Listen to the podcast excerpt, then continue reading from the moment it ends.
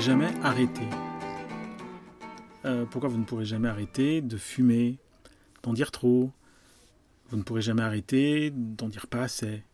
Vous ne pourrez jamais arrêter d'utiliser abusivement votre portable. Vous ne pourrez jamais arrêter d'être timide. Arrêter de procrastiner. Vous ne pourrez jamais arrêter de manger des sucreries. Alors je ne suis pas en train de dire que vous n'arriverez jamais à réaliser concrètement ce que vous souhaitez. Au contraire, je constate des changements de comportement spectaculaires chez les personnes que j'accompagne. Mais lorsque ces personnes réussissent et célèbrent l'accomplissement de leur changement, ce qu'elles mettent en avant, ce qu'elles clament, ce n'est pas qu'elles ont réussi à arrêter quelque chose. Au contraire, elles constatent que ce qui était de trop dans leur vie, le tabac, l'alimentation déséquilibrée, l'addiction au portable, euh, l'addiction à la pornographie, etc., s'est évanoui, a disparu, ne reviendra pas, parce que cela n'a plus de place à prendre.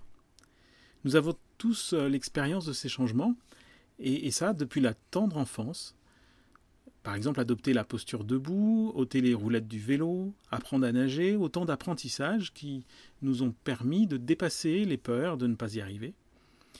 Et ce dépassement est définitif en ce sens euh, que ces dépassements ne présentent pas de retour en arrière possible.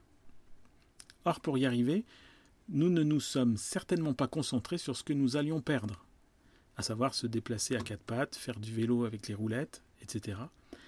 Mais bien sur le gain pressenti, et nous étions alors stimulés par des modèles inspirants, des grands frères, des grandes sœurs, des parents, euh, qui nous encourageaient. Plus tard, dans, dans, les parcours scolaires, nous avons fait face à de nombreuses ruptures épistémologiques. Alors c'est un grand mot pour signifier ces passages euh, qui nous ont fait détruire la connaissance antérieure, obsolète, au profit de l'installation d'un nouveau savoir. C'est ainsi que nous avons admis qu'il y avait des nombres décimaux, qu'une soustraction de type 2-3 était possible, euh, alors qu'on nous disait le contraire depuis quelques années, que cercle et disque ne désignaient pas les mêmes réalités, que l'intestin n'était pas le simple tuyau étanche que l'on imaginait, ou encore, euh, les, apprentissages continus, par exemple, le coaching n'est pas le surentraînement musclé pour atteindre une performance individualiste euh, qu'on présente parfois. Non, le coaching, c'est de l'écoute de soi par l'intermédiaire d'un coach. À chaque expérience de ces ruptures, nous avons grandi sans possibilité de réadopter la croyance ou le comportement antérieur. En fait, la nouvelle posture a écrasé l'ancienne. Mais il est important de comprendre que la focalisation ne s'est pas faite sur le détachement du comportement passé, mais bien plus sur l'envie du comportement futur. Dans ces situations, il n'était pas question de volonté pour ne plus faire quelque chose, mais au contraire de désir pour une autre chose, plus enviable, plus attractive. Il en va de même pour ce dont vous voudriez vous détacher aujourd'hui. Que ce soit un comportement non souhaitable, une addiction, une charge mentale trop importante, etc. etc.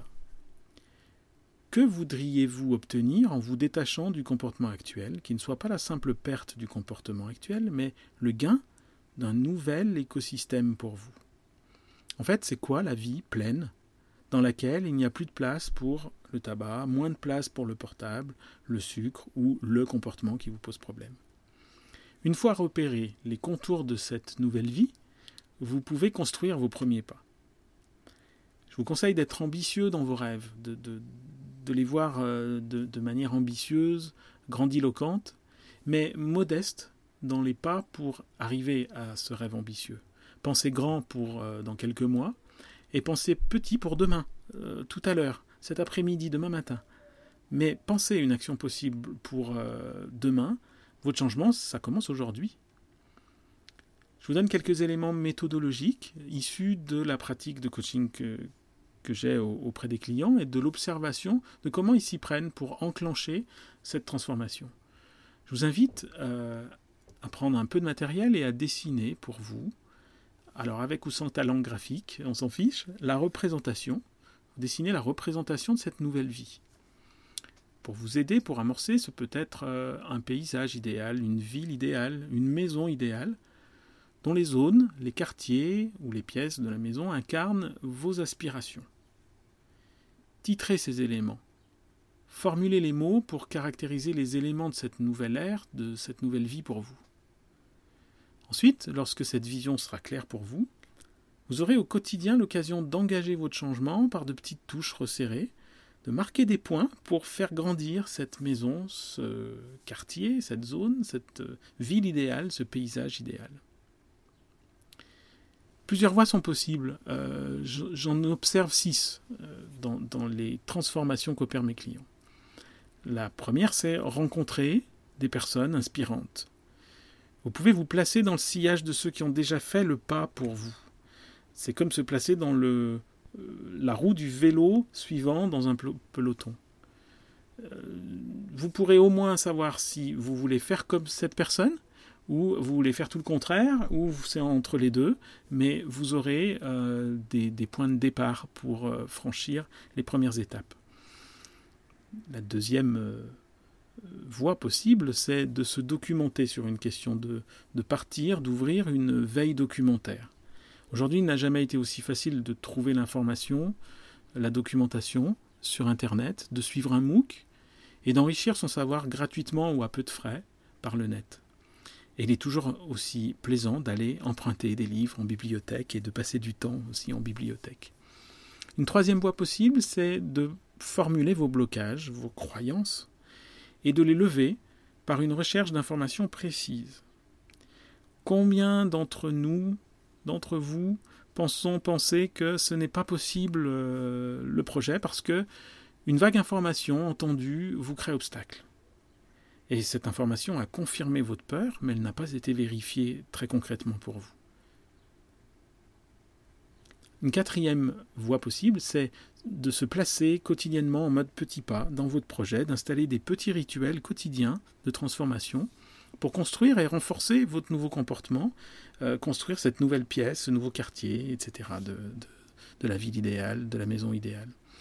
Alors, c'est commencer petit et commencer régulièrement par installer un rituel qui consisterait par exemple à enlever progressivement euh, de, ce, qui, ce, est en trop dans votre vie euh, en ce moment et de vous fixer des objectifs progressifs.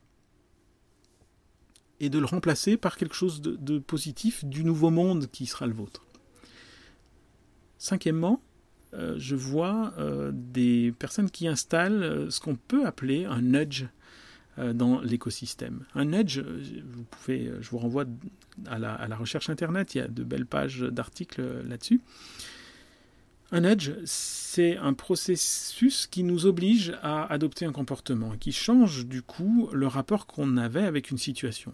On sort d'une période de confinement euh, due au coronavirus et nous avions l'obligation tous les jours, euh, si nous souhaitions sortir, de remplir cette attestation écrite au stylo ou sur le téléphone portable. Et ce geste, le fait de ritualiser euh, ce rapport à l'autorisation de sortie, nous rappelait que c'était précieux cette sortie et, ça ne pouvait nous faire poser quelques questions sur est-ce qu'elle est obligatoire cette sortie. Voilà ce que c'est qu'un nudge en fait.